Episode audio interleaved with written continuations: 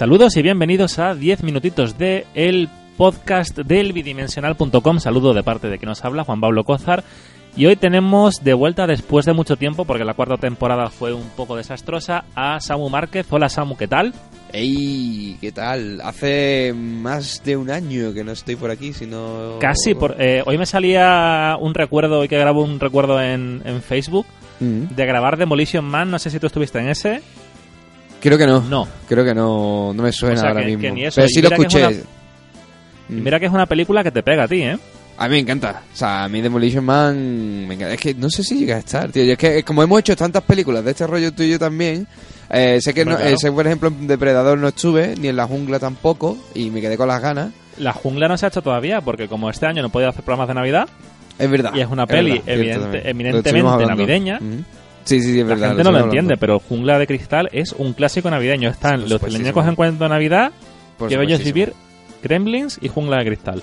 Y solo en casa. Y Vamos a dejar hoy- solo en casa. Solo en casa, solo en casa, eso es cierto, con guion de John Hughes. Mm.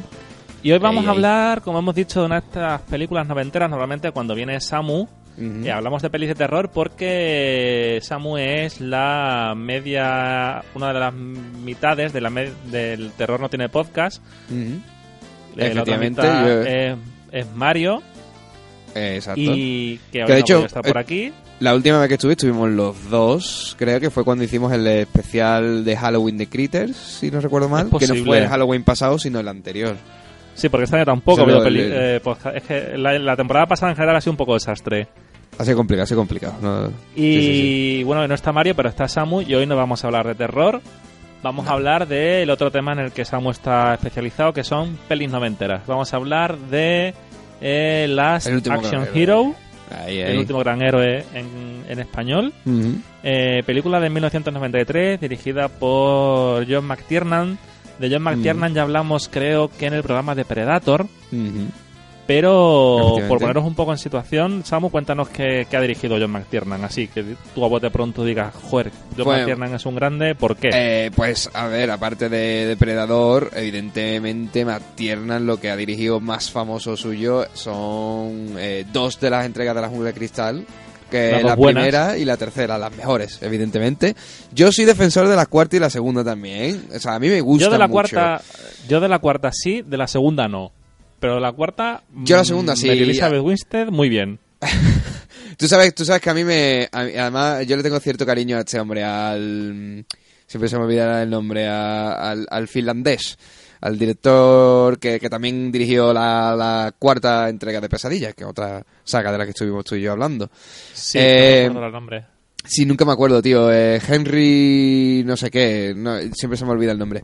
Eh, a ver, el señor John Mantiernan, que es un directorazo que, que tampoco tampoco tiene tantas películas en su haber, y de hecho de- mm, estuvo bastante, ah, bueno, sigue parado, de hecho, técnicamente. Desde el Eh, 2003 que hizo Basic, o sea, Basic, tiene un mm. final de siglo... Después de la jungla de Cristal 3 te hace el secreto de Thomas Crown y el guerrero número, número 13, que, que no son ver, peliculones, el pero sí tienen número 13 presencia. A mí el Guerrero número 13 no me gusta mucho. Eh, Secreto de Sí. Crown sí está bien, es una película que está bien. Rollerball no la he visto, pero tiene pinta de muy mala. Eh, yo he visto la, la- la original, la antigua con James Gunn. Y, y Basic sí creo que está bastante bien, que era un thriller bastante interesante. Eh, lo que pasa es que este hombre creo que tuvo problemas con la ley, si no recuerdo mal, ¿no? Que, que tuvo... que no pagaba los impuestos, ¿no? Como el Wesley Snipes o algo de esto y, y estuvo en problemas. Si no Mm. recuerdo... Si no Pero Wesley. Snipes llegó a estar en el talego... Y este hombre también, creo, ¿eh? Este hombre también. Eh, pero eso, eh, que tiene, tiene también otras grandes películas como, como eh, La caza de los trubes rojos, que para mí es mi favorita dentro de la saga de, de películas de Jack De Ryan. Hmm. De, vamos, también los últimos días de... Sí, de, Sí. de- de- en esa de Jack Ryan que era Alec Baldwin, si no recuerdo eh, mal. Exactamente, es Alex Baldwin en esa, que es la primera que se hizo, de hecho, si no recuerdo mal. Luego estuvo Eh, Juego de Patriotas, me parece. Efectivamente. Ujú, Con, con- ya con Harrison, Harrison Ford, Ford. Y la siguiente sería la de. mm, Impacto. No. Joder, se me ha ido el nombre ahora. La de la que se tiene que ir a Nicaragua allí a, a Sí. Eh, que también sería Harrison Ford, que es uno de los actores que más veces ha sido eh, Jack Y ahora Ryan. Jack, Ryan va a ser ahora John Krasinski. Sí, tengo, o sea, el tráiler de la serie tiene buena pinta, la verdad.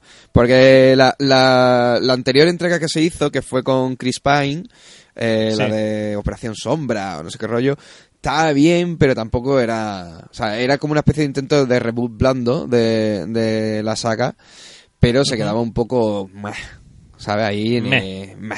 Es que también te viene de, de, de un Alex Baldwin que estuvo bastante bien y un Harrison Ford que hizo el, posiblemente el mejor eh, Jack Ryan que haya habido. Y, y claro, es que eso es. y, vamos, y ni, ni, ni Ben Affleck pudo, pudo superarlo cuando también lo intentó él. Así que. En Broken... En alerta nuclear era, ah, no. Pánico nuclear. Pánico nuclear. Eh, que en inglés era Bueno. The Sums of All Fears, si no recuerdo mal el, el nombre. De todas formas, John McTiernan, para mí su gran peli siempre será Jungla de Cristal. Por supuesto. Mm, por supuestísimo. Y luego hablaremos de su trabajo como dirección dentro del último gran héroe. Mm, Pero yo creo que, lo voy a decir ya, la grandeza del último gran héroe es ser una spoof movie dirigida por un gran director del género que parodia. Sí. Y, y eso que eh, realmente eh, yo, la- yo, esta última vez que la he visto, que ha sido, yo sé, la trillonésima vez que me la he visto, eh, sí ya con, con ojos más, más experimentados, sí dices tú, a ver, no llega a la grandeza que llegan otras de sus obras. No, no solo por el hecho de ser un spoof, sino porque hay cosas que se ven un poco así en plan vaguillas. Pero es que al parecer también fue, un, fue una producción de estas... eh, Problemáticas. Infernales. Problemáticas, pero, pero, pero de- de- hasta el punto de que, según he leído, eh, la, la, la fuente dicen una cosa u otra, ¿no? Hay eh, pero incluso el propio Mantiernan lo, lo confirmaba. eh, el rodaje mm, se terminó eh, una de dos, o, o días o, se- o un par de semanillas antes de que la película Del se estreno. estrenase. O sea, eso es impensable en el mundo del cine, porque la, la, la, la postproducción necesita su tiempo, ¿no? La, la, la edición de una película eh, necesita su tiempo, se- y, y incluso en los tiempos que no se, no se tenían esas, estas grandes postproducciones que estamos viendo a día de hoy, que duran año, año y medio por todo el tema de los efectos, eh, la producción de esta película, o sea, la- una edición de una película antiguamente también se llevaban varios meses. Y de hecho esta película tiene CGI, así que yo no sé cómo coño lo estaban implementando ahí. O sea, supongo que, que sería en plan de eh, tiraban película, positivaban, la llevaban a la, a la sala de edición y, y mientras Mm. se iba rodando, porque es que si no, a mí no me cabe la cabeza. Eh, Eh, por lo que he podido también investigar yo, parece que todo este disparate es culpa de la productora que tenía fijada una fecha a mediados de junio del 93. Exacto. Eh, Universal anuncia que estrena Parque Jurásico una semana antes y deciden no moverlo porque daría sensación de estreno problemático. Schwarzenegger, que es su primera película producida, Le, le parece bien la solución, eh, esta decisión. Y claro, entonces eh, cuando un rodaje va eh, por detrás de lo esperado en el calendario y Mm. no puedes pulirla, por lo visto se hizo solo un pase previo, o sea, es un test, Y- sí. un test screening. Y un test screening más chungo, o sea, en plan de, al parecer dice que no tenía audio, que duraba, que era un corte de dos horas y veinte, cuando la película dura hora y cuarenta, o sea, que tenía 40 minutos de más, eh, o sea, y un desastre, y evidentemente a la gente no le gustó, ¿no? Eh, Y claro, eh, al parecer eso, eh, el- además se filtró, eh, en plan boca a boca ese screening, y eso hizo ya que también la gente fuera una de dos, o no quisiera ir o, o hubiese una mala predisposición para ver la película. Y No, y aparte que Es que a ver, hay momentos en la historia del cine en los que es imposible luchar contra la taquilla, es decir, no, puedes es que- luchar pero, es lo contra que- Parque Jurásico. Pero, pero además que lo, lo- lo tenemos, a ver, evidentemente Parque Jurásico, eh, a- antes que se estrenase nadie sa- iba a saber que, que era el exi- que iba a ser el exitazo que iba a ser, ¿no? Pero también estamos hablando de una película de Spielberg que en aquella época estaba en, en plan mm, subida brutal, ¿no? Bueno, una, una, una película de Spielberg que ese mismo año, en el 93, se casca Parque Jurásico y la lista de Schindler. Ujú, efectivamente, O sea, además a la si no vez, está- a si la no vez. está- si no está en su momento alto, alto de decir, mira, te hago el blockbuster de ciencia ficción visualmente más acojonante que se ha hecho hasta el día de hoy, y yo creo que incluso hoy, y a la vez te hago el Eh, mayor drama sobre el holocausto que se haya hecho nunca. Exacto. Bueno, y se dice, no sé hasta qué punto es cierto o no, pero se dice, o he llegado a leer por ahí, que se le ofreció a él también eh, sí, meterse en este el último gran proyecto. Y, y él lo rechazó por, por la lista de Schindler, que, que yo supongo que era un proyecto que, que a él le llegaba más, porque tú sabes que Spielberg, No, sí, es un- evidentemente, y es viniendo un de donde viene y muy- tal, claro. su- los proyectos, ese proyecto, pues, tratando el tema de el tema de, de, de los campos Sí, judíos y todo el tema del holocausto Mm. y demás, pues, y en especial una figura como la de Schindler, ¿no? Que, que es tan importante para ciertas comunidades judías, pues claro, eh, sería algo más personal y más eso para él. Entonces, evidentemente, entendible que rechazara algo como esto, ¿no? Curiosamente, tú, hablas de esta película como spoof y al año siguiente eh, eh, Schwarzenegger hizo em, junto a Cameron eh, el Mentiras Arregadas, que mm, De ya hablamos de la que ya nosotros en el hablamos. Exacto, que también la consideramos un spoof en- hasta cierto punto, solo, solo que eh, el último gran héroe sí es más meta y, Sí. y es totalmente spoof, mientras que el último gran, eh, mientras que Mentiras Arregadas es más parodia, sin llegar a ser meta en sí, ¿no? Mm. No, no hace, no digamos, digamos que no hace una reflexión en sí sobre el cine, mientras que está así, ¿no? Eh, y, y además eh, eh, tiene mucha gracia, ¿no? Porque esta, eh, esta mm, película empieza como un guion que escriben dos personas que no recuerdo el nombre, eran Adam Leff y Ay, David Arnott. Adam Leff, eso. Adam Leff y David Arnott escriben este guion, lo mueven por ahí por los estudios, lo, lo compra Universal y... y También, también tócate que- los huevos Universal, ¿eh? Fue Universal, ¿no? La que lo compró. Sí, sí, pero tócate los huevos Universal de su... Vamos a estrenar dos películas seguidas. Sí, sí, que- Y, y vaya tela, ¿no? Pero es que pasa mucho, ¿no? Ya cuando igual cuando hablamos de la cosa pasaba lo mismo. Estrenan la cosa y en el mismo año que se estrena ET. Es que Hmm. no, ¿cómo compites, sabes? Con estas cosas. Claro. Eh, pero en fin, eso, que, que esta gente, los dos guionistas, eh, hablaban de, de la idea de la película eh, como eh, eh, intentamos hacer una parodia sobre el cine de acción de películas mm, escritas mm, por Shane Black, ¿no? Tipo Arma Letal y tal, que ahora hablaremos de, de que se ha- hace mucha referencia tanto a Jungla Cristal como a Arma Letal dentro de la película. Y resulta que al final el estudio pone a, Jane a Shane Black a, hacer un... Exacto, a reescribir el, el guion, ¿no? Y, y es bastante gracioso porque tú estás viendo la película y, y- y yo no yo no sabía hasta hace poco que era de Shane Black, pero la estaba viendo y era como... Me, me creo totalmente que esté escrito por Shane Black este, Mm. esta película, porque se nota, ¿no? Su estilo y tal, ¿no? Y, mm, y, y la verdad es que, es- bastante gracioso eso, ¿no? También dicen que, que el, el guion original era bastante más diferente, mucho más violento, eh, un poco más reflexivo sobre el tema de la violencia en sí, ¿no? De cómo la violencia afecta a las personas alrededor de, esa violencia, en las películas, ¿no? Que eso es algo que no se ve, ¿no? Eh, Schwarzenegger llega, mete 20.000 tiros, pero después no se habla de, de las víctimas o de las familias de las víctimas, ¿no? Claro, del pobre la pobre familia quedó descabezada y murieron en la indigencia porque se quedaron los niños huérfanos de padre y madre. Un, un poco como, como se hacía la saga de Austin Power con lo, con lo de los, los esbirros de- del Doctor Maligno, que para mí es uno de los mejores chistes que hay, ¿no? Eh, y, y, y dice- dicen que ese guion está ya disponible online, así que si queréis echarle un vistazo, eh, al parecer cambia bastante y es bastante interesante, ¿no?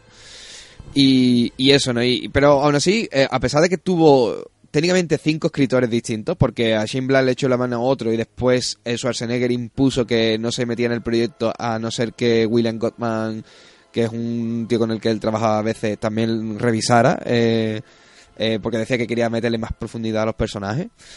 Eh, resultó que, que al final tienes una, una idea una idea bastante curiosota que funciona y que está bastante bien, ¿no? A pesar de, Sí. de sus cosas, ¿no? Pasa una película de esta de los 90. Es lo que pasa con, esta- con estas pelis de los 90, que, que tienes muchas pelis que parecen que son simplonas, pero te, le puedes sacar su cosilla, ¿no? Demolition Man era otra de ellas, que era otra curiosa parodia y visión de, de cómo se veía el futuro, el posible futuro en los 90 y cómo casi de cierto ha llegado a ser, ¿no? Hasta, hasta cierto Mm. punto, ¿no? En algunas cosas. Eh, entonces eso, ¿no? Que es otra de estas películas que yo metería en ese saco de... Sí, vale, son películas sin sentido de acción, pero mm, que, que yo creo que tienen mucha más sustancia de lo que puedes ver, por ejemplo, hoy día.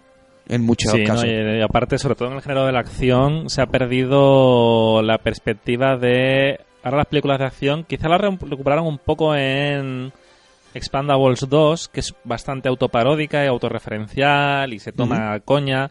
Ahora las películas de acción se toman demasiado en serio. O sea, y, últimamente solo es ver a Tom Cruise con cara de ajo, salvando el día y, y, este tipo de, como dice mano, esta misma, que es una película totalmente de coña, o sea, es una peli de acción o Jungla de Cristal, o sea, películas de acción con un sentido del humor que hace que te relaje la peli y que no sea el tengo que salvar el tren que se va a chocar.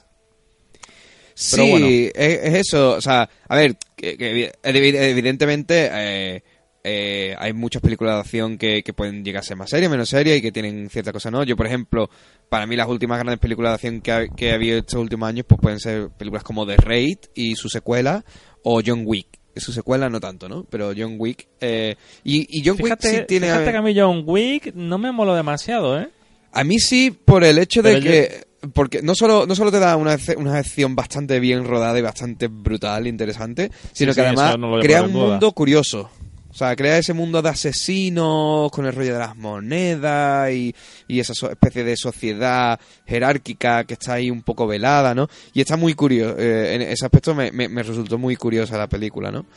Em, pero eso, eh, es que depende, depende. No, no, es cierto que no hay no se suele ver ya esas grandes epopeyas épicas que teníamos de acción en eh, finales de los 80, principios de los 90, que es básicamente eh, el cine de, Bruce Willis, eh, de Schwarzenegger y de Stallone. Y claro. Pero bueno, de todo ese cine... un poco... Hmm, de todo ese gran cine de acción de, esa época, de, lo que bebe el último gran héroe. Sí, sí, y bueno, ya hemos hablado de, de los guionistas, de Shane Black, Predator... Mm, Zack evidentemente. Zack Penn es un tipo muy irregular, pero entre las pelis buenas tiene, yo que sé, Vengadores y Hulk. Luego tiene cosas como X-Men 3, o sea que mal. Ya, Kiss Kiss Bang Bang, que está bastante bien. Hmm, luego, por ejemplo, David Arnott no tiene mucha filmografía, pero mm. es uno de los guionistas de For Lane. Eh, nunca me lo he visto. Es una de esas que tengo yo solo, yo solo he visto el principio, es una peli que tengo pendiente, pero nunca se me olvidará la frase de ¿cuántos gilipollas y qué pocas balas? sí. Esa, esta era la que el prota era mm, el Peter Weller, ¿no? Si no estoy equivocado. Creo recordar que sí, pero estoy hablando de memoria. Vale, vale. Yo es que es una de esas que tenéis, como la de Bakaru Banzai, estas películas así de acción, aventuras más extrañas, pero porque eran más de serie B, ¿no? Un poco como Calles de Fuego también, que era también un poco así con, con tintes fantásticos, ¿no? Añadido a, la acción y a la, y a la aventura, ¿no? Mm. Pero sí, sí. Bueno, vamos a pasar, si te parece, al reparto, muy por encima. Bueno, de, de Schwarzenegger. reparto, ¿eh? ¿Eh? Sí, el reparto es importante. Sí, sí, sí. Eh, vamos a empezar por Schwarzenegger, muy rápido. No vamos a hablar. Todo el mundo sabe quién es Arnold Schwarzenegger. Es Terminator, es Conan, es Governator. Eh, aquí se parodia a sí mismo. Yo no sé si incluso fuerza el acento. No sé, yo me la he visto en inglés. Y puedo decir que no la veáis nunca en inglés porque no se disfruta de la misma manera. yo soy muy pro versión original, pero con las películas de Schwarzenegger yo no puedo. No puedo porque es que es que su acento me mata. O sea, yo he visto pocas pelis de Schwarzenegger en versión original. Conan, mm. pero claro, Conan no habla. Eh, dice tres frases en la peli. Y claro, es bárbaro, y, pero... Y, Conan queda bien, le da, le da como cierto matiz al personaje. Sigue siendo mejor verla en español personalmente, pero, pero da cierta... O sea, te casa con el personaje, ¿no? Pero, o. Terminator incluso también. Pero en esta, que supone que es un policía, no sé qué, no sé. sí, tiene acento, tiene el acento de salir en Alerta Cobra. Sí, es que... el, el acento alemán austriaco lo tiene muy marcado, por eso te digo que no sé hasta qué punto él mm. habla siempre así, o en esta peli incluso lo fuerza para parodiarse más a sí mismo. A ver, míticas son las frases de, Get to the Chopa y cosas así, ¿sabe? Que. ¿Sabes a lo que me refiero, no? Que, mm. que casi siempre en sus películas tienes alguna frase put the cookie down, otra, ¿no? Eh, tienes alguna de estas frases que, que, de su forma de decirla y su acento son... Y además que eh, ya no solo el problema es esto, sino... Eh, es uno de estos actores que, por desgracia, el, el doblaje le hace mejores actores. Entonces tú puedes ver una película de Schwarzenegger con doblaje en español y dices tú no estás actuando mal, y ves una película como esta y dices tú, es que no, es que no, este hombre no no ha sabido actuar muy bien hasta, hasta los últimos años, ¿eh? Que yo lo he visto, Mm. yo he visto películas en que me he sorprendido y he dicho, hostia, Schwarzenegger está actuando. Pero De todas esta... formas, un tipo, a un tío como él no le hace falta porque es el carisma hecho persona. Claro, claro, eh, eh, eh, mm, es lo que es lo que eh, lo que pasa con Schwarzenegger, que, que mm, eh, su forma física, la forma en la que tiene la acción y demás, pues es lo que le da, ¿no? Eh, Es un poco como como Don Langren también, que, que, que tampoco es que sea un gran actor, pero sin embargo, por ejemplo, Stallone o, o Willis, evidentemente, Bruce Willis evidentemente actúa y actúa muy bien. Eh, y Stallone es un tío que no es que sea el mejor actor del mundo, evidentemente, pero mm, si le ves que intenta hacer cosas, ¿no? Intenta, ¿sabes? Jugar con su con su, su habilidad interpretativa. Pero es que Schwarzenegger es, es, es Danco Calor Rojo todo el día, ¿sabes? Eh, tira para adelante y di las frases, ¿no? Entonces, pues claro. Pero que es verdad, te suelta una sonrisa y te pega un tiro a la cámara y queda muy bien.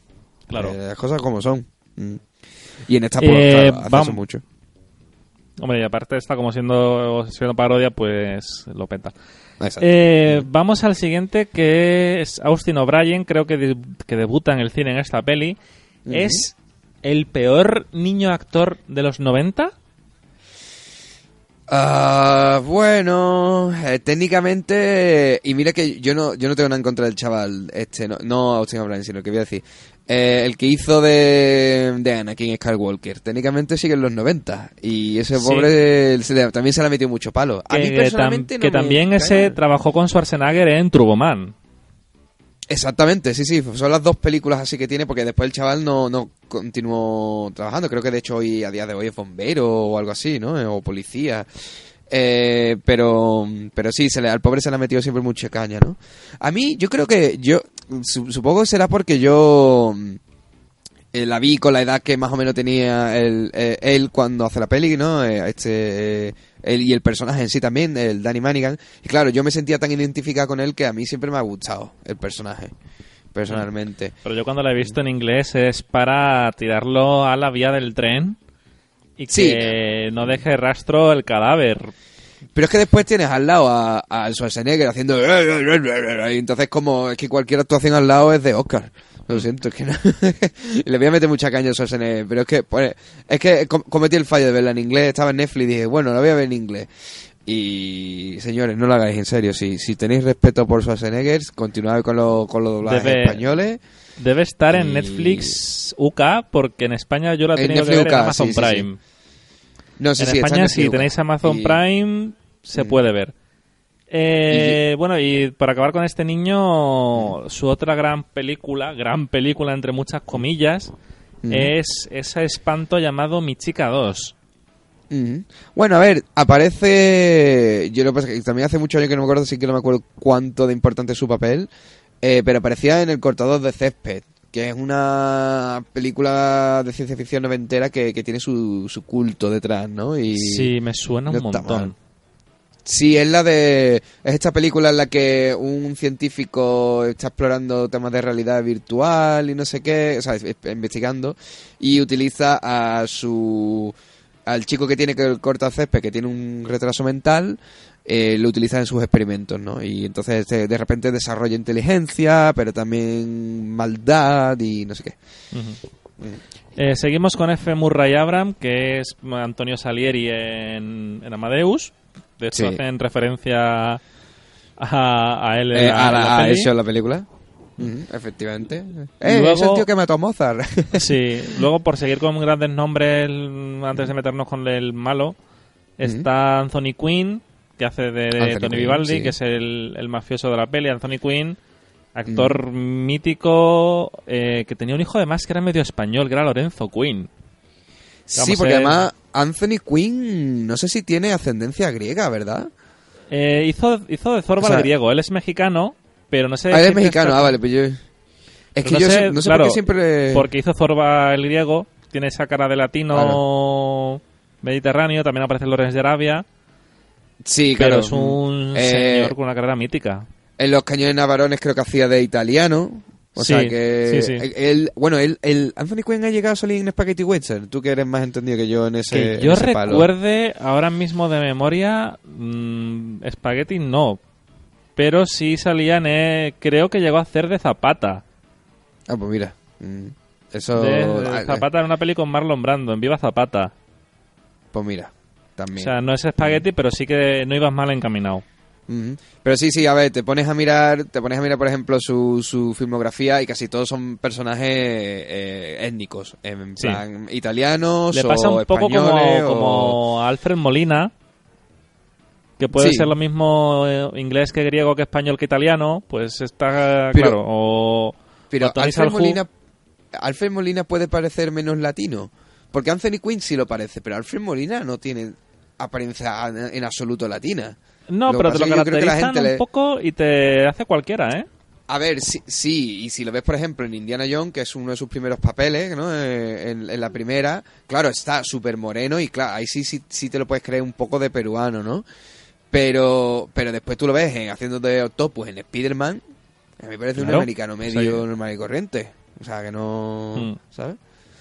Luego más gente, tenemos a Ian McKellen, tampoco vamos a hablar de él, aquí hace de la muerte, Mm. eh, en, en- en esta escena Es- sacada del séptimo sello de Berman, Efectivamente. y bueno, es Magneto y es Gandalf. ¿Quién más tenemos así pequeños papeles? Nos falta uno, pero vamos a hacer más pequeños papeles. Está una chica llamada Bridget eh, Wilson Sampras, que lo único que quiero decir de ella es que fue la primera Sonya Blade en el cine, Eh, efectivamente. Un papel bastante pequeño. Eh, cameos hay tantos en la peli que no podemos nombrarlos a todos. A mí me llama mucho la atención que aparezca María Shriver, eh, congresista, creo recordar, demócrata en los años Ujú. 90 y esposa de Schwarzenegger En la época, sí, sí. en, en su momento. Y yo por terminar el reparto, yo creo que solo nos queda un gran nombre. A ver, bueno, se puede hablar un poco, o sea, em, Mercedes Rule, que es la que hace de madre de Dani, em, también había trabajado en alguna peliculilla así curiosota, ¿no? Como por ejemplo el, el- en Big, y, que hacía también de madre, o en El Rey Pescador. Y, y Frank McCrae, que es el que hace de, de- del teniente Decker, eh, también estuvo en, estuvo en películas tan buenas como Licencia para Matar, ¿no? Que no es de mis favoritas de Bond, pero bueno, ahí está. Que dentro que cabe es, Ti- es Timothy Dalton, que es mi posiblemente mi tercer Bond favorito, no sé. Pero, George Lazenby bueno, es eh, tu Robert- favorito. A mí me gusta John Lazenby. La gente Madre le mete muchos palos, pero yo siempre diré que para mí el peor de todo es Roger Moore. Yo lo siento. Eh, yo sé que, que, a ver, que sí, que es un John muy mítico, es, eh, o sea, un James Bond muy mítico y un y tiene mm, en su haber algunas películas bastante buenas como Solo para tus ojos, por ejemplo, o Octopussy. Eh, pero también es el, el que tiene para mí las dos peores películas de Bond, que son Moonraker y, y Vive y deja morir. Y su rollito cómico me parecía demasiado. Demasiado.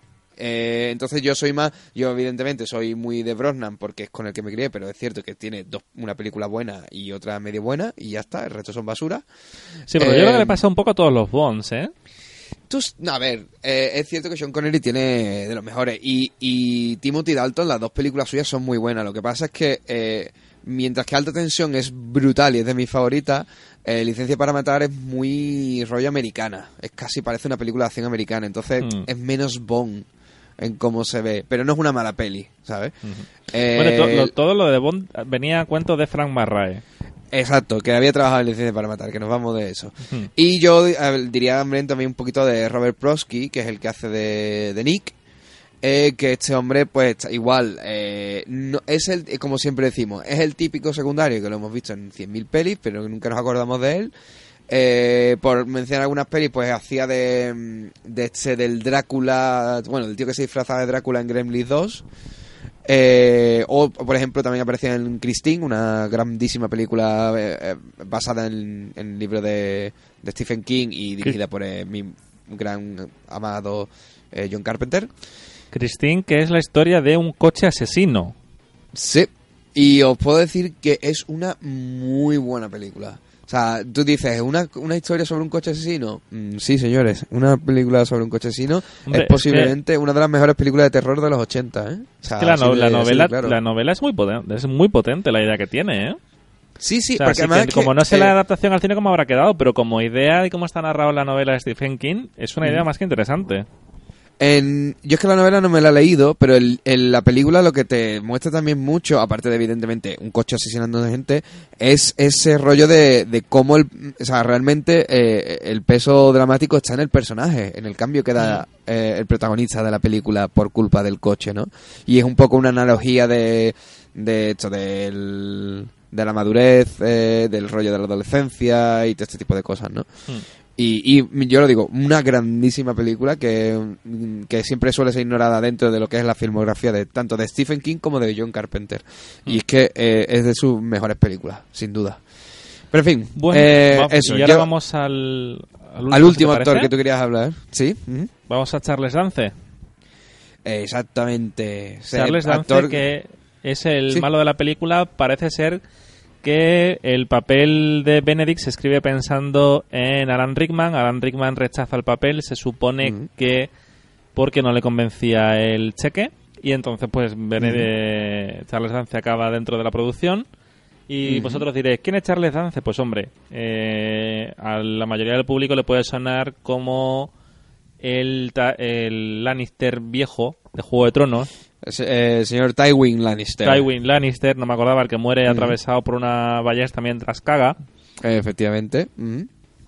Y Eh, también aparecía en Alien, no recuerdo en cuál, en Alien 3. En Alien 3, sí, es el, el entre comillas, interés amoroso de, de, mm, de Ripley, que es uno de los que está allí encerrado, el médico, mm, Hmm. por así decirlo, de, de allí de la cárcel, que en un papel también brutal, porque este hombre es que es, eh, es el puto amo, básicamente. Sí, es un... Y- Es uno de los mejores malos. De hecho, Juego de Tronos, según desaparece su personaje, para mí pierde el interés, no te digo hasta dónde. Bueno, yo me quedaré siempre con el pobre con su papel en de primer ministro en Ali- bueno, no primer ministro, sino de político que aquí es el primer ministro en Ali G. Eh, que no le pega absolutamente para nada está en una película de, de humor como esa, pero está. Y bueno, y este hombre ha trabajado en, de películas, pero es que pero buf, vamos. Eh, bueno, su personaje es el malo de la peli y yo creo que eh, para mí es el, el mejor actor de la película con diferencia. sí, Siendo una sí, película de duda, o sea, coña, sabe tomárselo en el puntito justo de seriedad y coña a la vez. Que es algo muy Y difícil, humor. no caer en el histrionismo. Mm. Y me parece, me parece que es un señor que debería trabajar más Mm. porque es un tipo que está muy desaprovechado y yo creo que cualquier papel que le den mm, lo clava. Pues sí, sí, sí, totalmente, vamos. eh, y es que, y eso es un tío que no, es un tío que no para, ¿eh? Si te vas a su, a su ficha, tiene 138 créditos. Y que estamos hablando que es un tío que sí, que es mayor, pero que tampoco sabe que no está, que se va a morir, que tiene 10 años más que mi padre, tiene 70 y tantos años. 71 o así, sí. 71 años, sí. O sea, que, que hemos visto a actores trabajando más tiempo, ¿no? Y, y ahí sigue el tío, haciendo de papelazo. mm, Y además que eh, es, es la gracia, ¿no? Que, que eh, hace tanto, tanto papeles de bueno como de malo, pero yo creo que sí, que sus más memorables son cuando es más rollo, si no villano, más, eh, digamos, en la parte mala, ¿no? De- sí, del espectro. Un personaje retorcido, ¿no? Un... Sí. Es que tiene esa cara, tío. Tiene esa no- cara de, pocos amigos. Y, Y de no y- ser y- trigo limpio. Mm, Y, y es muy imponente, es un tío que es muy imponente en físi- físicamente, ¿no? Entonces, pues, claro. Que yo, a mí me hace gracia porque siempre lo... eh, bueno, no, no siempre, pero hay... eh, hace tiempo lo, lo confundí a veces un poco con Bill Nighy. que Sí, es otro tienen un poco el mismo perfil físico. Tiene un perfil físico muy, muy parecido, efectivamente. Lo que Eh, pasa es que no, no me imagino yo a Charles Dance saliendo en una película de Richard Curtis. Ya, bueno, eso ya eh, es otra cosa. Pero en fin. Y nada, y bueno, después de después de este, de este reparto, cameos a Tutiplén, o sea, desde Joder. Tina Turner, Sharon Stone, Robert Patrick, Patrick, etc, claro. etc, etc, o sea. Eh, Danny DeVito, no sé si es el gato de dibujo, Sí, creo que es la voz. La Podría voz del ser, gato, sí, sí, o sea, hay un... uno para de cameos, los que más impactan además son los de Sharon Stone y los del T-1000. Sí, es Robert Patrick. Robert Patrick, Eh. siempre sé que es Patrick, pero siempre se me olvida el nombre de pila. Sí, sí. Pero bueno, es un. eh, también y sale ver- Chevy Chase, sale Jim Belushi, Claro, sale Jean-Claude Van Damme. Es que la- en, la, en la última escena, en Little Richard, en la última escena, eh, claro, como están todas en el cine, en un preestreno, en una premiere, pues claro, se ven a mucha gente famosa, ¿no? Hmm. Eh, pa- pa- curioso, por ejemplo, hablar también del, del- de la aparición de Sharon Stone, que es nada, o sea, sale ella haciendo de su papel de... De Catherine Tramel, Básico. Instinto Básico, sí. Exactamente. Y sale, vamos, dos segundos en pantalla, ¿no? Y, y al parecer, según tengo entendido, ella y Schwarzenegger acabaron mal después del rodaje de Desafío Total. Por, a saber, tendrían sus problemas en el, en el rodaje.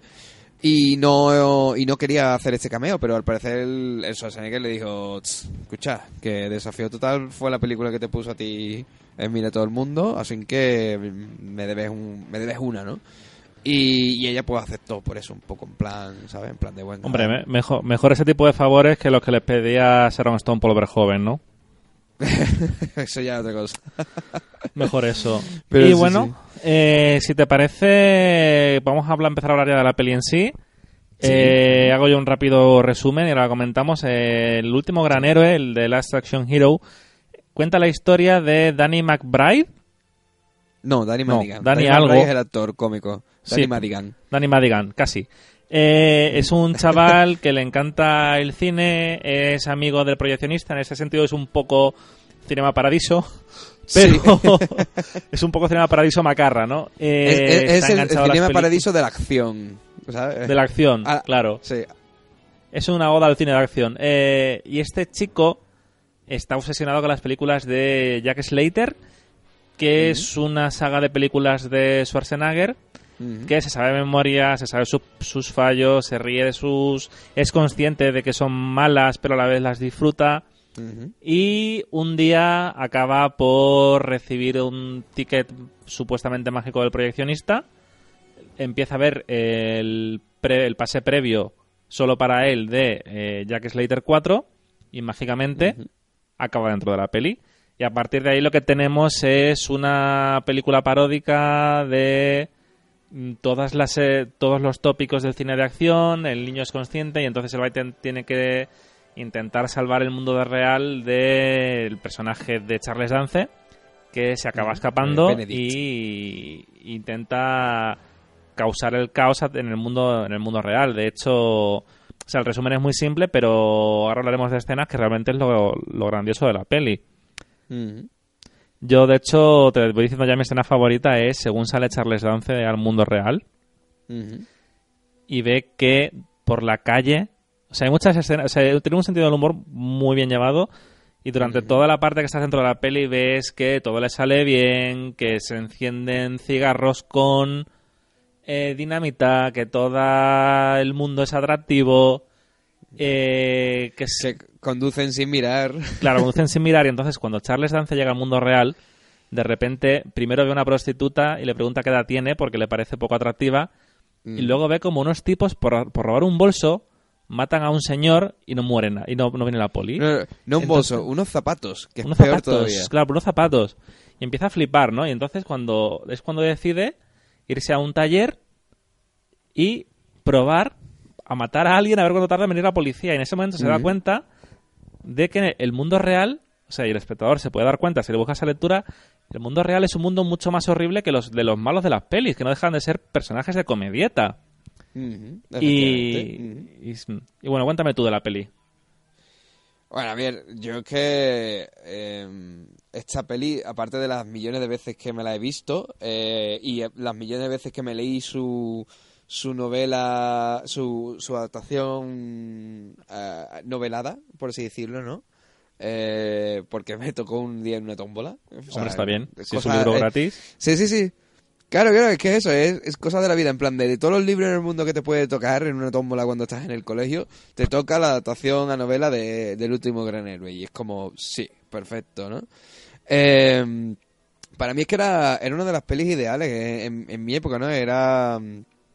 El mi- eh, eh, yo era Ma- Ma- eh, Madigan, básicamente, ¿no? Entonces, pues claro, eh, todas esas referencias que tiene a, a, a películas como Arma Letal o Jungla de Cristal, ¿no? Que además, curiosamente, cada vez que se, se hace una referencia de esa, hay un golpecito musical eh, de, sacado de esas otras películas, ¿no? Porque de hecho Mm. el compositor, con la Jungla de Cristal sí es el mismo compositor, que es el señor Michael Kamen, eh, gran compositor de música de acción, y que también para los más metalerillos es conocido porque es el que dirigía la Sinfónica en el disco que hizo Metallica con la Sinfónica de San Francisco. Y, y- pero no estoy seguro si también él hizo la, la música de, de Arma Letal, ¿no? Pero eso, em, cuando hay cosas como eh, cuando uno de los policías muere, ¿no? y dice, ah, quedan dos días para retirarme, ¿no? Que es el, ese rollo que tiene Sí, el personaje de Danny Glover, Danny en Glover en Arma Letal. Efectivamente, se escucha la, la melodía de, de, la, de mítica, ¿no? De- del, del theme de, de Arma Letal, ¿no? Y son todo ese tipo de cositas así, ¿no? El- el- eh, bueno, una de mis escenas favoritas es que es, es posi- porque yo a mí yo soy muy amante del, del cine meta, ¿no? Me gusta mucho cuando el Sí. cine intenta ha- hacer reflexiones sobre sí mismo y, y al mismo tiempo se ríe de ello, ¿no? Y es cuando van al videoclub. Claro. Es mi escena favorita, diría yo. Porque, claro, eh, Dani, Dani se tira toda. O sea, desde que él entra en la pantalla y, y- y está con Slater, pues se tira intentando toda la, toda la peli, intentar eh, hacerle ver que están dentro de una película, que, que no es real, no es ese mundo. Que es algo que. Igual, es muy yo, o sea, es en plan de, te voy a dar los datos, ¿no? Eh, y, y entonces, pues claro, de- decide demostrarle mm, eso llevándolo a un videoclub e intentando enseñarle sus propias películas, ¿no? las películas que hace Schwarzenegger. Pero cuando llegan al videoclub resulta que la- las películas de Schwarzenegger las está haciendo Stallone, que es un cameo entre comillas y, y al mismo tiempo una coñita, porque en aquella época es cuando estaban ese, en ese riff, supuesto riff y rafe, ¿no? Como dos grandes estrellas de acción que eran. Eh, y me hace mucha gracia porque ca- casi que parece que, que Schwarzenegger le está reconociendo el trabajo a, a Stallone, ¿no? Y le dice, pero si es uno de sus grandes papeles, ¿no? Hmm. Eso o se está metiendo con él en, en forma tajante, en plan de... mm, más te gustaría haber hecho Terminator 2, mamón, ¿no? Y... Hombre, yo creo que se van bien, porque además tenían el negocio este de los, de los restaurantes que lo citan en la propia peli. Sí, el plan es Hollywood porque es en aquella época cuando estaban mm, que era eh, promocionándolo y sacándolo, ¿no? Que era tanto él como Bruce Willis y alguien más estaba metido en el, en el tema, que no, no recuerdo quién es el otro actor que era. Eh, pero eso, ¿no? Y, y aparte de esa escena se hace otra otra eh, cosita que, que es el lo de comentar eso, que no hay mujeres feas y eh, el, lo del número de teléfono, que a mí me hace mucha Sí. gracia, ¿no? Porque es, es cierto que en muchísimas películas americanas eh, siempre se dice un número de teléfono empezando por 555 y después cuatro dígitos, ¿no? Que por ejemplo eso lo hacen en la, en la jungla de Cristal 2, que siempre me acuerdo, ese, lo tengo en, en mi memoria ese- esa vez, ¿no? Y, y claro, Danny Madigan le dice, vale, tienes un, un prefijo 555 más cuatro números, ¿cuántos números puedes tener? X, ¿no? ¿Y cuánta gente vive en esta En Los ciudad? Ángeles. Ahora le dice el otro, bueno, para eso están los prefijos, ¿no? ¿no? Hmm. Y, y cu- lo curioso es que sí, que ca- en casi toda, o al menos en, durante, durante mucho tiempo en el cine americano, se utiliza mucho ese tipo de números, el 555, porque eh, son números falsos, no existen. Y es que al parecer Claro. antiguamente sí se ponían números reales en el cine y la gente le daba por llamar a los números reales. Entonces, desde que empezó a haber quejas por ese tema, eh, se, se puso el, el rollo esto de estos números falsos, ¿no? Y entonces te, deja ver un poco ese microuniverso mágico que hay dentro de las películas, ¿no? Y, y, Hmm. y- y a mí eso me, me gusta muchísimo, ¿no? Entonces, e- entre esa escena y la escena de la, de la mm, en la policía, que es donde mm, eh, se ven también otros personajes, ¿no? Como el gato animado o cosas como eh, el policía rabino que se junta con el policía em, eh, cristiano, ¿no? cosas así, ¿no? Así muy, muy locas, ¿no? Y, Claro. y, es- y- y es todo una, una- un canto de amor a, a la magia del cine.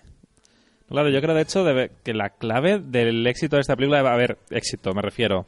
Bueno, la película, de, de- de los en fans, ta- ¿no? claro, el- el- la película se pega una hostia en taquilla tremenda, ya hemos hablado de ello. Sí. Pero sí es cierto que es una película que con los años ha conseguido un estatus, eh, no te voy a decir de culto, pero no hay persona con la que yo haya hablado de, Demol- de perdón, Demolition Man, del último gran héroe, y que no me haya dicho por lo menos en plan, joder, qué divertida me parecía esa peli. O sea, es que es una película Sí, que es autorreferencial, eh, es paródica, pero es que te es que es- es- el humor está muy bien llevado. Tiene su fallo como cualquier tipo de peli. Eh, Mm. Se nota, como dices tú, si te pones a, a mirar con un ojo crítico, que falla el montaje, que se le puedes ver dónde están las costuras. Sí, sí, Pero todas estas hecho, el- que tú has comentado, todas estas formas de traer eh, el humor consciente de sí mismo y de tomarse a coña de todo el mundo, hacen Mm. que es una peli que la, ya bien la veas en grupo, ya bien la veas solo, porque yo me la vi solo revisar para revisionar el programa, y yo hacía tiempo que no me reía tanto viendo una película yo solo. Y es una peli que Sí, ya había sí. visto, pero mm, es una peli de acción consciente de de, su- de los problemas del género di- y lo que hemos dicho al principio, dirigida y protagonizada por gente que ha, ha mamado mucho el género de acción. Sí, porque además para mí me parece es que me parece de genios.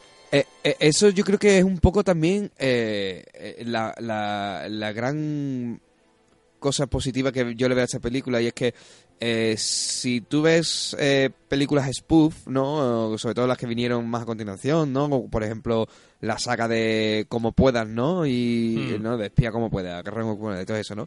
Normalmente The los Naked spoof pues, Gun. se han hecho por... The Naked Gun, exacto, ¿no? O, o- o Aeropuerto, ¿no? Que fue la primera, Mm. ¿no? Eh, bueno, eh, Aterriza como es la puedas. original. A- a- a- Airplane es la, es la, la parodia, ¿no? Eh, esas películas siempre, claro, parodian la paro- parodian las películas desde fuera, ¿no? Son otros Claro. actores y otras personas que, eh, que lo miran con una vista desde fuera, ¿no? Pero, pero en esta película so- es uno de los mejores directores del cine de acción, con una de las mejores estrellas del cine de acción, con uno de los mejores guionistas del cine de acción, haciendo una propia parodia y una reflexión sobre el cine de acción, ¿no? Y es un poco lo que ya comentamos, por ejemplo, cuando hablábamos de Pesadilla, ¿no? Con Wes Craven haciendo eh, La Última Pesadilla y, y Scream, ¿no? Claro, que- que- es eso, yo es creo eso, es totalmente eso. O sea, que en Y- el mundo del terror la diferencia sería comparar eh, Scream Exacto. con Scary Movie. Ajá. Y por eso yo muchas veces pienso que Scary Movie es innecesaria.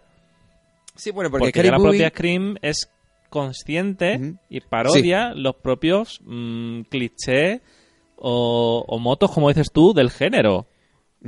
Claro, es que, eh, a ver, la, la, la gran diferencia está también en que, eh, haciendo una analogía con Scream y Scary Movie, o, o eh, Aterriza como puedes y, y Aeropuerto 67 y estas películas, ¿no? Eh, Y es que Scream es una película de miedo meta con cierto toque humorístico. Scary Movie es una comedia. Eh, Aterriza como pueda es una comedia, pero Aeropuerto 67 es un drama policial sobre el secuestro de un avión. Eh, e- y en El último gran héroe y cualquier otra parodia de películas de acción, como ha podido ver a posterior, El último gran héroe en su base sigue siendo una película de acción Hmm. meta que, que tiene ese punto cómico, ¿no? Entonces, eso es lo que para mí, películas como Scream o, o la, mm, eh, la mm, esta que estamos hablando, ¿no? Eh, eh, el último gran héroe, Sí. eh, tienen esa gran, esa gran magia porque son, siguen siendo, en, en su base siguen siendo las películas del género de las que están hablando, solo que reflexionando al mismo tiempo, ¿no? Y, y eso las hace incluso un pelín más inteligentes todavía, ¿no? Porque, porque tienes que crear toda esa historia muy meta y muy divertida y muy ref- autorreflexiva al mismo tiempo que los estás imbuyendo en el mismo tipo de discurso, ¿no? Y por Hmm. eso películas como Cabin in the Woods también, yo Cabin in the Woods la veo mucho más cercano a una película de terror que, que una película como Scary Movie, por ejemplo. Sí, no, y, y es básicamente eso que cuentas. Y, y el. Yo es una película que no me canso de ver. O sea, no te diría que me la vería una vez al mes, pero si la pillo en la tele, la Sí, veo. Me, según vi que la habían subido a Amazon, dije, "Ti- me la tengo que ver un día. Cuando Mm. estábamos hablando para preparar el programa de que tú siempre dices, bueno, vamos a hacer algo que no sea terror. De repente dijo, ya está. Dije yo, ya está. O sea, esta es el tipo de peli Primero, que me apetece ver, porque hay veces que te haces programas y te ves las pelis y dices tú, bueno, hay que hablar de esta película, pero no te no te llena, no te hace pasar un rato menos. Esta película se te pasa volando. Además, es una película que, a poco que te guste el cine de acción un, un mínimo, vas a disfrutarla más. O sea, yo no sé hasta qué punto el público que no disfruta de películas de acción tipo Jungla de Cristal, Arma Letal, como hemos hablado, Predator y de- demás, sería capaz de disfrutarla porque mm, creo que sí te hace falta primero que te guste mucho el cine por el rollo meta y luego que te guste mucho el cine de acción. O sea, que no sé hasta qué punto, no sé qué piensas tú, alguien que el cine de acción me podría disfrutar del último gran héroe.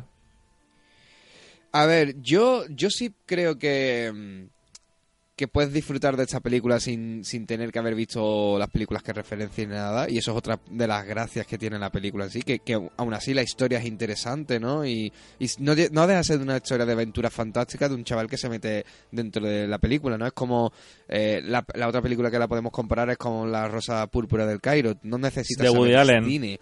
um, para- exacto, no necesitas saber cine para disfrutar de esa historia sobre eh, los actores saliendo de la pantalla, ¿no? Y todo ese rollo, ¿no? Y después la, actriz intentando meterse, ¿no?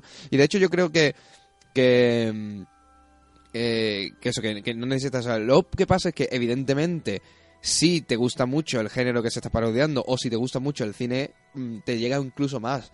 Porque eh, ¿quién no se identificaría con, mm, si eres un fanático de cine con Danny Madigan, que no le gustaría ser un niño de 12 años que se mete en una película con su gran héroe, ¿no? O que no estuviera viendo La Rosa Púrpura de Cairo, eh, de Woody Allen, que no le gustaría eh, ser eh, Mia Farrow en esa película diciendo, pues que me estoy metiendo con el personaje que estoy súper enamorada de, de él dentro de la película, ¿no? Mm, y entonces, claro, evidentemente, te- pues te llega más y entonces la disfrutas más. Pero yo, de- pero eso, la- lo bueno de esta eh, película es que yo creo que, que sí, que puedes igualmente seguir viéndola y def- eh, aunque no seas un fan del cine de acción y poder disfrutarla, ¿no? Y como tú mismo has dicho, eh, te, estado riendo viéndola después de haberla visto 7000 veces, es decir, que, que sigue habiendo humor en la película y cosas interesantes, ¿no? Eh, pero evidentemente sí, si, si te gusta, o sea, y- es, es la escena de, es como, mm, la escena por ejemplo que tienen de, de, en- cuando está Danny Madigan en el colegio y, y le ponen en la película de Hanley de Laurence Olivier Sí, y, y él se la reimagina en la cabeza con, con Schwarzenegger en ella. Si tú eres un niño que ha hecho eso de pequeño, porque todos los hemos hecho, pues evidentemente Sí, sí. esa película te, te, te está hablando a ti directamente, ¿no? Y, y, y entonces evidentemente pues te llega de una forma distinta. Y bueno, no sé si te parece que pasemos un poco a, a conclusiones para ir cerrando. Sí, claro. Eh, yo las conclusiones muy rápidas porque no creo que pueda añadir nada más que no hayamos dicho durante estos minutos de programa. Efectivamente. Eh, pero vamos, mm, resumiendo, es una película eh, de humor genial, es una buena película de acción. Y ya hemos yo ya he dicho que para mí lo más grande es lo que hemos comentado, que un tío como Arnold Schwarzenegger que venía de... Aunque él, venía, eh, él la produce y le gustaba el guion, parece que es el, según él la considera el principio, del fin de su, el principio del fin de su carrera, porque a partir de ahí fue un poco más irregular. Da igual, o sea, venía de hacer. Terminator, venía de hacer Comando, venía de hacer Perseguido, venía de hacer Último Boy Scout. O sea, no había Claro, un es héroe que, en aquel eh, momento. El último Boy Scout es Bruce Willis, ¿no? Ah, vale, lo he mezclado, pero bueno. Sí. Eh, Pero- No, pero lo que digo es que, sí, a ver, lo que pasa es que eh, Schwarzenegger lo que le pasa con esta película es que es el primer gran batacazo después de cosechar éxito tras éxito tras éxito y además de forma ascendente, porque eh, eh, llegaba un momento que eh, Schwarzenegger parecía que no podía, que la siguiente película que fuera a hacer iba a ser incluso mejor que la anterior, ¿no? Mm. Es que estamos hablando que viene desde películas más pequeñitas como pueden ser eh, Perseguido, Comando, Ejecutor, cosas así, ¿no? Eh, Depredador, que, que yo la, consi- la considero un poco más menor, ¿no? Que por ejemplo otras como Terminator y demás, ¿no? Y, y después y, y ya mm, culminando en Terminator 2, que yo siempre defenderé esa película como la mejor película de acción de la historia y punto, y es así. Em, y claro, después tienes esta, que no es que sea más mucho más mala que las otras, pero simplemente no funcionó en taquilla. Y claro, Ya. pues Schwarzenegger pues, se lleva el batacazo en plan de, uh, espérate, ¿qué está pasando aquí, no? Después vuelve a recuperar un poco con Mentiras Arriesgadas, ¿no? Pero si no recuerdo mal, Mentiras Arriesgadas tampoco fue un gran éxito. No, yo, Eh, yo recuerdo, o sea, es lo mismo. no. Le entra bien luego por reposiciones en televisión, vídeo y, Claro. y seguimiento entonces posterior. ya- Y entonces ya, pues claro, empieza a decaer poco a poco, ya las películas no tienen tanto éxito, ya su- él como personaje pues llama menos, ahí eh, Mm. se buscan personajes. Pero sigue teniendo películas interesantes, ¿no? Sí. Yo, o sea, Poli de Guardería es divertidísima a pesar de que sea lo que sea. O, o El fin de los días igual, otra película que es mala, pero que es muy divertida, entretenida de ver, ¿no? Em, Pero bueno, que lo, a lo que me quería referir es eso, una película que está protagonizada por el... mm, si, no, si, no, si no el mayor, que yo creo que sí, porque me parece que en ese momento está a un nivel, por lo que hemos dicho, más alto que Bruce Willis, más alto que Stallone, Sí, más alto que Van. Damme, meándose en la cara a tres kilómetros de subproductos como Steven Seagal, sí, con sí, sí, totalmente. el, el director de eh, Jungla de Cristal, que aún no había hecho la 3, pero que, pues, que es una de las mejores películas de acción de todos los tiempos, para mi, a mi parecer. También. La otra, o sea, bueno, si, si hay una película que puede rivalizar con Terminator 2, es esa. Claro, eh, Jungla de Cristal. yo no sabría cuál elegir entre las dos. vamos. Sí, es como decir, ¿a quién quieres más? ¿A papá o a mamá? Claro. Mm, De- a ¿qué lo mejor diría-? De- A lo mejor diría Terminator 2, pues la- en- te meto en ciencia ficción y la otra te la dejo en acción y punto, ¿no? Pero, Mm. pero vamos, igual, o sea. Claro, luego tenemos, como la tenemos también a lo que has dicho tú, un guionista como Shane Black, que también no ha parado de trabajar en, un, en el género de la acción. Y que estos tres, más el resto de secundarios y de equipo técnico y demás, sean capaces de encontrarse los problemas del género, resaltarlos, hacer que te rías con ellos y a la vez hacer una película de acción decente, me parece una, algo que pocas veces se ha visto en la historia del cine. Y hasta ahí voy a, voy Pues a sí. decir. Yo, sé eh, yo me puedes que- contar tú. A ver, yo sí pienso que, que para haberse juntado estos tres tan grandes, ¿no? Sí, sí es cierto que a lo mejor podría haber salido algo incluso mejor de lo que tenemos, ¿no? Porque el problema del último granero es que si yo, por ejemplo, las comparo con películas más como mm, La Jungla o películas como Mentiras Arriesgadas o Arma de Tal, todas esas películas a mí con el tiempo no han perdido y el último gran héroe sí pierde algunas cositas. Eh, sobre todo a nivel técnico. Pero claro, una vez sabes que también eh, hubo muchísimos problemas en la producción, pues claro, dices, a ver, a ver si va a ser eso por los, por los problemas técnicos que también tuvieron, ¿no? Eh, por ejemplo, hay implementación de CGI en la película que está muy mal, pero muy mal. Eh, bueno, si, si no es CGI, es un croma chungo. y sobre todo pasa ¿Te refieres a la escena del tipo que se va a tirar un pedo explosivo? Cuando baja la solo grúa. Esa, esa, esa, de lo que cabe eh, la salvo porque a pesar de que sí es cierto que tiene algunas imágenes un poco feillas, ¿no? Como, como esa en la que está un poco, digamos, haciendo la analogía con, con Hans Gruber en, Sí. en La Jungla. Que tiene más claro que una Eh, paella. El resto de escenas el- están hechas ellos, ¿eh? Exacto. Mm. Pero el resto de escenas están son reales y está la grúa por ahí moviéndose y hay un stuntman y todo y está muy bien. Es más, por ejemplo, en la persecución del coche. La- al principio de la Mm. película. La persecución del coche donde se están tirando las dinamitas. Eh, las dinamitas están hechas con CGI, se notan muy mal. eh, hay algunas explosiones durante la película, sobre todo en esa escena y- o en la escena en la que están en la casa de la hija, que están hechas. eh, si no es CGI, es algún tipo de croma aquí y se, se notan muchísimo. Y, y ah, claro, entiendes por qué se han usado, porque eh, no creo que sea fácil hacer un- una explosión en las colinas de, Los Ángeles o, encontrar un sitio que parezca las colinas de Los Ángeles y, hacer una explosión de una casa allí, ¿no? Pero, joder, se notan mucho, ¿no? Y, y hacen que ven mejor en la película un poco, ¿no? Eh, pero después, claro, mm, eh, sigue siendo una película tan divertida, tan entretenida, que es que que tiene que estar entre las más grandes, ¿no? Y, y creo que fue muy injusto eh, lo que le pasó en, en la época, pero también está claro y, y es uno de los claros ejemplos de cómo los estudios a veces mm, parece que no saben ver más allá de lo que tienen enfrente.